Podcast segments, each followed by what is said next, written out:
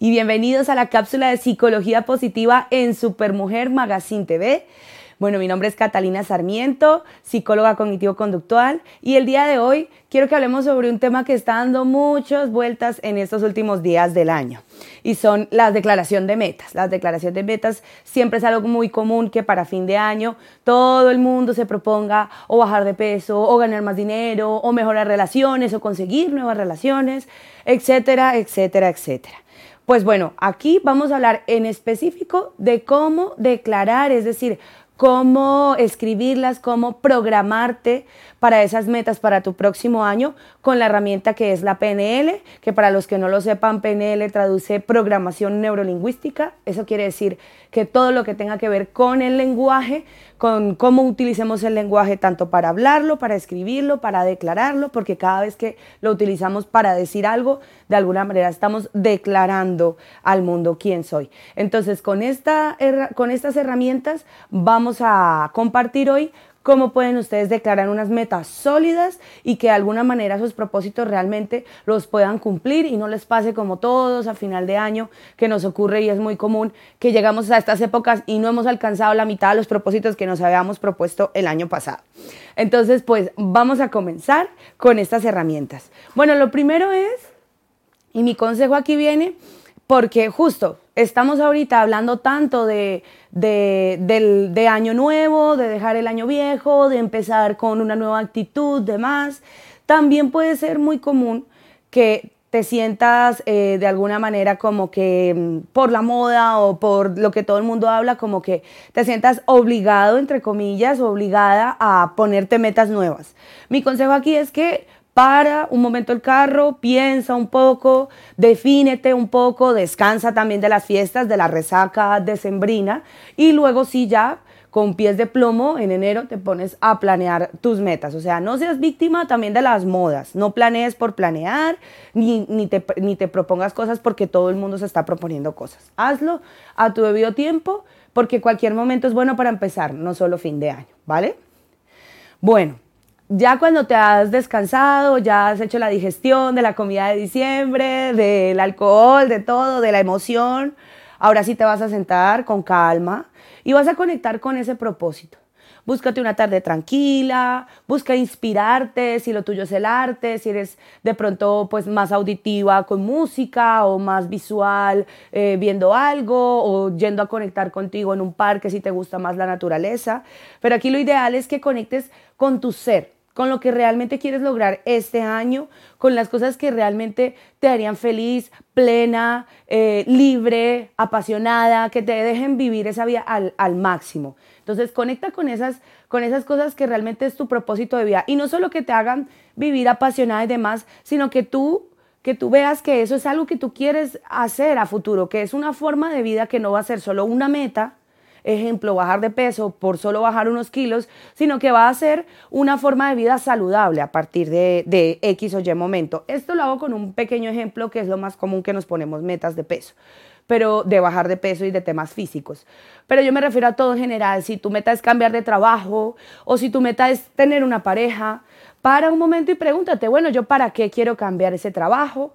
¿Yo para qué quiero cambiar pareja? ¿Yo para qué quiero crear nuevas relaciones? ¿O para qué quiero empezar este hobby?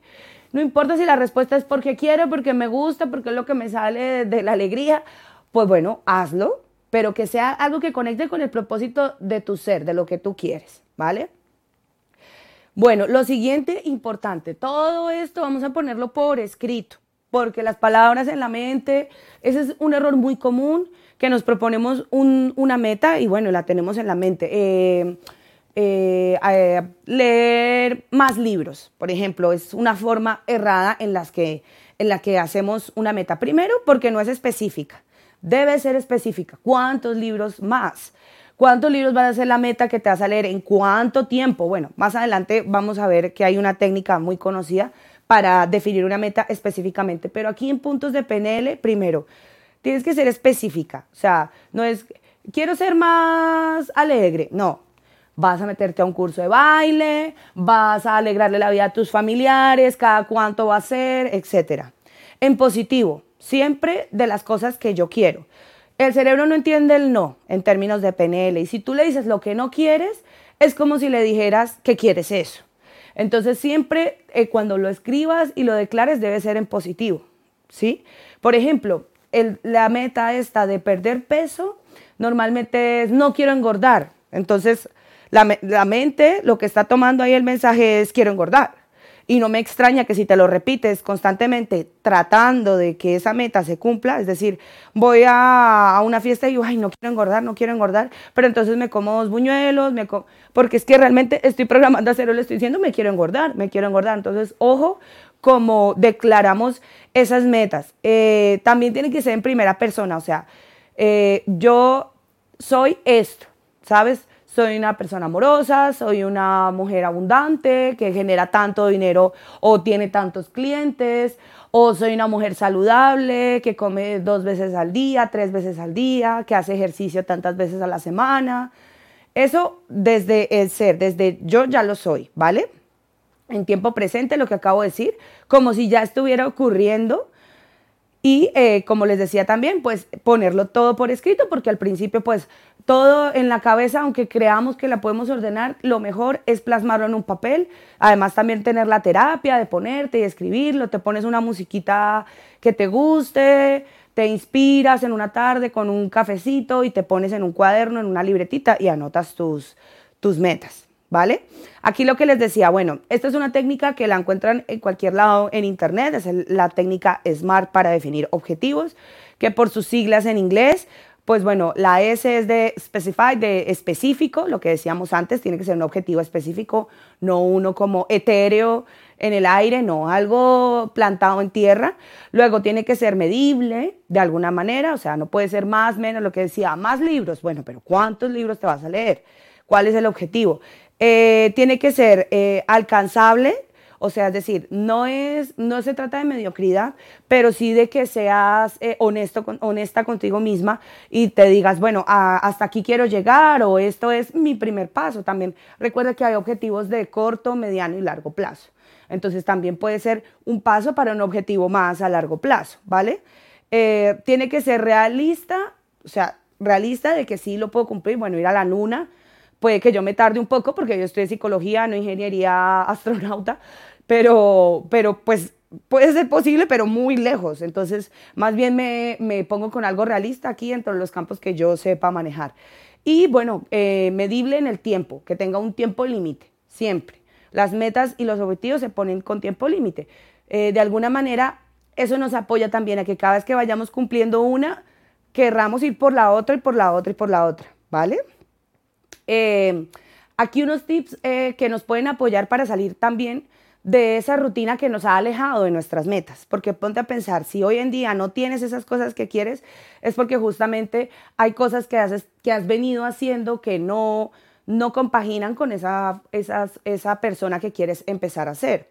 Entonces, estos son unos pequeños tips como para ayudarte eh, cuando te encuentres así que que no puedas mantenerte en esa meta o que veas que, no, sé, que no las puedes cumplir, ¿vale? Entonces la primera es, para motivarte, nunca dejes pasar un lunes. Es importante que los lunes sean como la, la fecha en la que, o sea, el día de la semana en el que empiezo, no dejarlo pasar, porque el momento que tú lo dejes pasar, te lo confieso y en caso personal ya te va dando pereza. Ay, ya el martes, ay, ya el miércoles. No significa que no puedas empezar un martes, un miércoles. Claro que sí, puedes empezar ya mismo pero mentalmente digamos que estamos diseñados o programados porque el lunes es como el día de iniciar todo. Entonces yo te recomiendo que así el martes vuelvas a echar de para atrás en tus viejos hábitos, por lo menos que el lunes no, no falles a tu, a tu palabra, a lo que has declarado.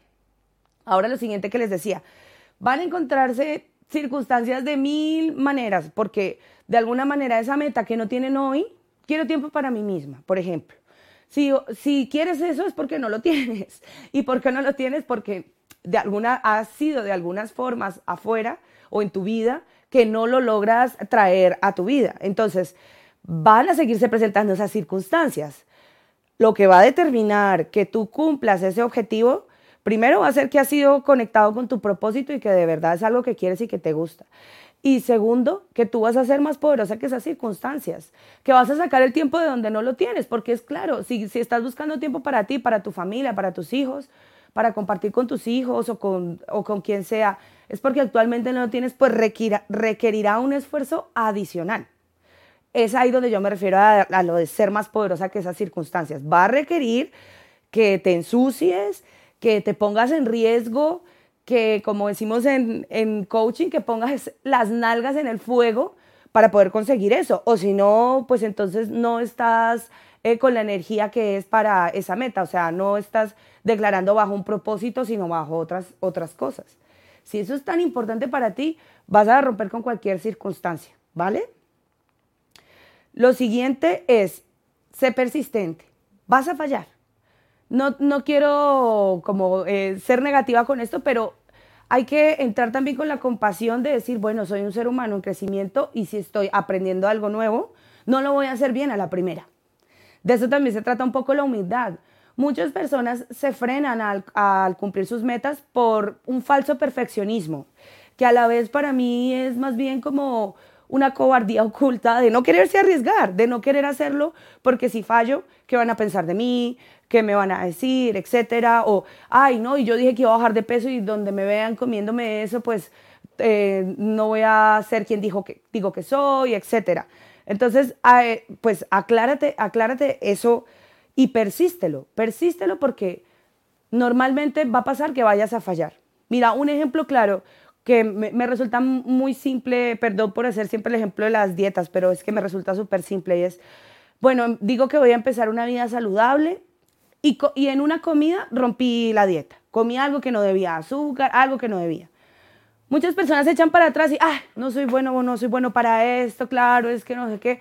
Y pierden un día o una semana incluso. El próximo lunes empiezo. Ya no empecé la ya, ya dañé la dieta, entonces hasta el lunes siguiente empiezo.